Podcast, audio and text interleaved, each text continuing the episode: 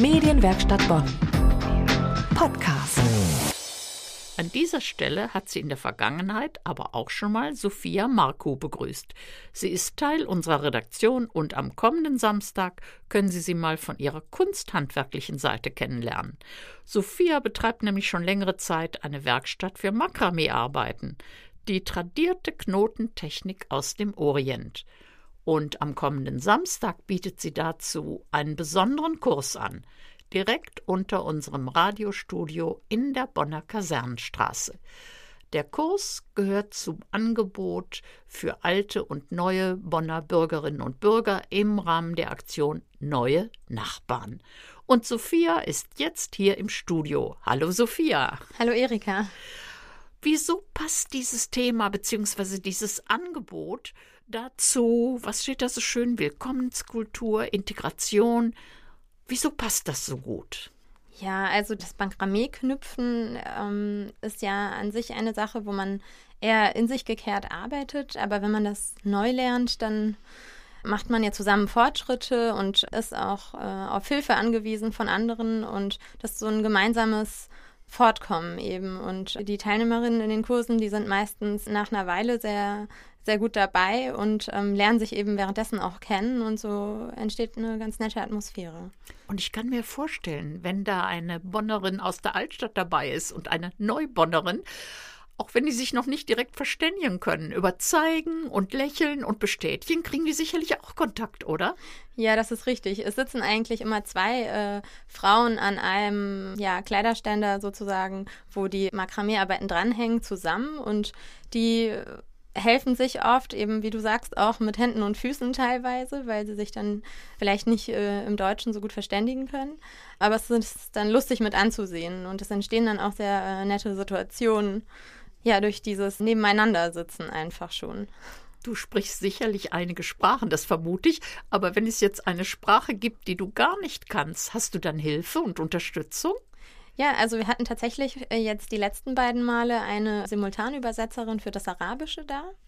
Die anderen Sprachen habe ich dann so ein bisschen improvisiert, aber ähm, es ist auch immer unterschiedlich. Jetzt hatten wir zwei arabischsprachige Frauen, das kann aber auch wieder anders sein im Endeffekt zeigt man eben viel und mit Gestik und Mimik äh, wird dann auch das ein oder andere sehr, sehr ähm, ulkig beschrieben. Da gibt es dann auch schon mal großes Gelächter. das haben wir gut hinbekommen, aber die Übersetzerin ist natürlich eine sehr große Hilfe. Knotenkunst aus dem Orient, wo hast du das denn gelernt? Ja, das ist eine gute Frage. Ich habe ähm, das irgendwo mal aufgeschnappt. Ich glaube, ich habe eine Blumenampel in einem Laden gesehen, in der Altstadt, wo ich tatsächlich jetzt selber meine Sachen verkaufe. Dann im Internet recherchiert und mir das so selbst beigebracht. Und es hat dann sehr schnell einen ja, ähm, süchtig machenden Effekt gehabt. Ich weiß, vor Zeiten gab es mal überall irgendwas, was da hing, aus Kordel geflochten oder so. Was nimmst du denn für Materialien? Also ich nehme mittlerweile ähm, nur noch ähm, recycelte Baumwolle. Äh, die ist eine sehr gute Qualität, ist aber eben recycelt und die beziehe ich von der Fabrik aus Spanien. Und da bin ich sehr, sehr zufrieden mit. Also nimmt man nicht seine alten Paketschnüre und macht da was draus. nee, eher nicht. Und was sind das für Produkte, äh, was da am Ende rauskommt? Denn ich habe gelesen, man geht aus dem Kurs raus und nimmt was mit. Also in dem Kurs äh, jetzt machen wir meistens, und äh, so ist es auch dieses Mal, eine Blumenampel. Das heißt, das ist so ein Gehänge, eben ein geknüpftes Gehänge, wo man einen Blumentopf reinhängt und wo dann so eine schöne, am besten Hängepflanze oder so drin äh, Platz findet. Das kann man dann zu Hause sich an die Decke, vors Fenster zum Beispiel hängen.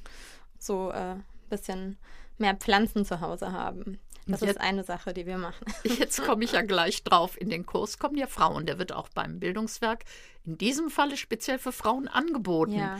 Was sagen denn die Männer dazu, wenn da das Knüpfprodukt nach Hause kommt? Ja, die reagieren meistens verhalten bis ja. Kritisch. Also ich hatte eine Teilnehmerin mal, die ähm, kam und meinte, kann ich bitte einen Gürtel machen? Mein Mann meinte, der Staubfänger kommt nicht bei uns an die Wand.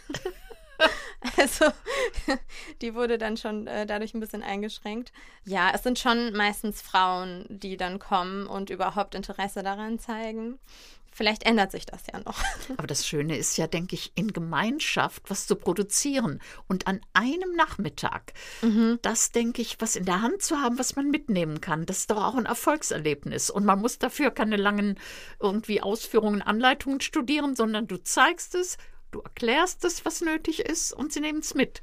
Ja, das ist richtig. Die, die, die wollen, kriegen sogar eine schriftliche ähm, Anleitung noch, um das nachlesen zu können. Aber ja, es ist was, was man dann anfängt an dem Tag und auch beendet an dem Tag sozusagen.